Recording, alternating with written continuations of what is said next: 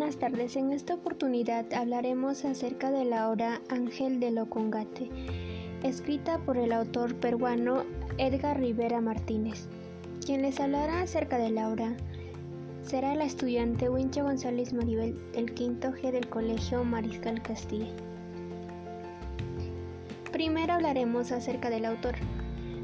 Edgar Rivera Martínez. Ustedes se preguntarán quién es Edgardo Rivera Martínez. Edgar... Edgardo Rivera Martínez es un escritor peruano.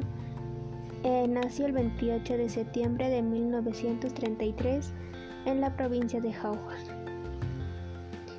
Hijo de Hildebrando Rivera y María Luz Martínez.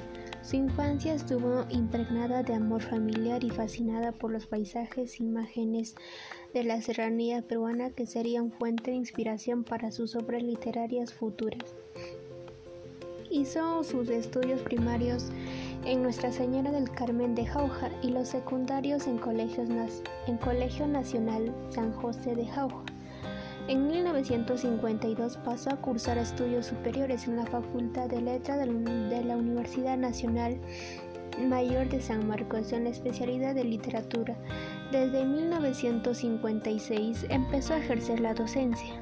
Ganó una beca que lo llevó a estudiar en la Universidad de París en el año 1957 hasta el año 1959 y en la Universidad de Perugia. De retorno al Perú obtuvo el grado de bachiller y de doctor en literatura mérito de su, de su tesis sobre el paisaje en la poesía de César Vallejo y referencias al Perú en la literatura de viajes europea de los siglos eh, 16, 17 y 18, respectivamente 1960.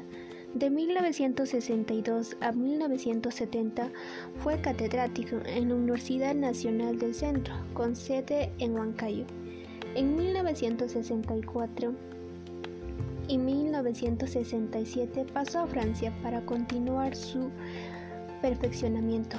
En 1971 reanudó su labor docente en San Marcos, donde fue durante muchos años profesor de literatura en su Facultad de Letras. Eh, en 1975 concurrió al taller de literatura de, la Universidad de Iowa. También fue profesor en Falmouth, Estados Unidos, en 1988 y en Tours, ICA, en Francia, en 1990. Ha ejercido en importantes medios escritos el periodismo de opinión. Es de destacar también su labor como traductor de textos de León Sangran, César Moro, o Charles Wiener y Paul Marco. Desde el 2000 es miembro de la Academia Peruana de la Lengua. En mérito no solo a su producción ficcional, sino también por su trabajo de estudioso y crítico. A continuación hablaremos acerca de la novela El ángel de Ocongate. La, novela narra la adolescencia de un muchacho de 15 años durante sus vacaciones de verano de 1947 en su tierra natal de Jauja. Dotado de sensibilidad especial para la literatura y la música, crece en el seno de una familia en la que se combinan tradiciones prehispánicas y epopeyas homéricas. Así es inevitable que el joven interiorice el conflicto entre el mundo andino y el europeo. Durante el verano el joven aprende a asumir este conflicto y descubre además secretos de familia que le acercan a sus raíces, así como el amor y sexo.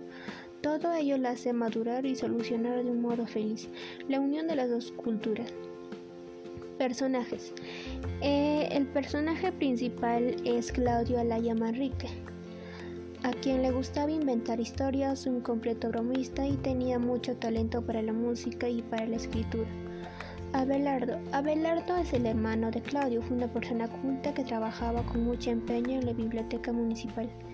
Zoraida Aguapara. Eh, era una viuda muy sensual, atractiva que atrajo al joven Claudio solamente por un instinto sexual. Tía Marisa. Tía Marisa era una persona muy comprensiva, bromista y a veces irónica. Los personajes secundarios son Leonor, tía Sauristela, Ismena, Mitridates, Eh, Mitidratres, eh, modesto empleado del hospital de Jauja, carpintero Foxcaro. Podemos ver que el narrador es el mismo autor, que nos cuenta cómo él vivió su adolescencia en aquella época. El resumen de la novela. La novela conjuga las mitologías andinas y clásicas y se mezclan e interactúan las, las literaturas, músicas y lenguas nativas y europeas tanto de la antigüedad como modernas. En la obra se trata de pensar en el punto del encuentro, la zona del contacto entre el Oriente y Occidente, la posibilidad de una modernidad andina en el Perú. Opinión personal. Eh, mi opinión personal sería, sería que yo pienso que Rivera Martínez con este libro, con esta novela, nos lleva a la reflexión de que hay que valorar lo nuestro. No tenemos que sentir vergüenza de nuestro Perú porque tiene muchas riquezas naturales que nosotros mismos podemos apreciar. Más bien hay que rescatar la identidad nacional que cada día se va perdiendo en el país por la infiltración de modelos extranjeros. Gracias.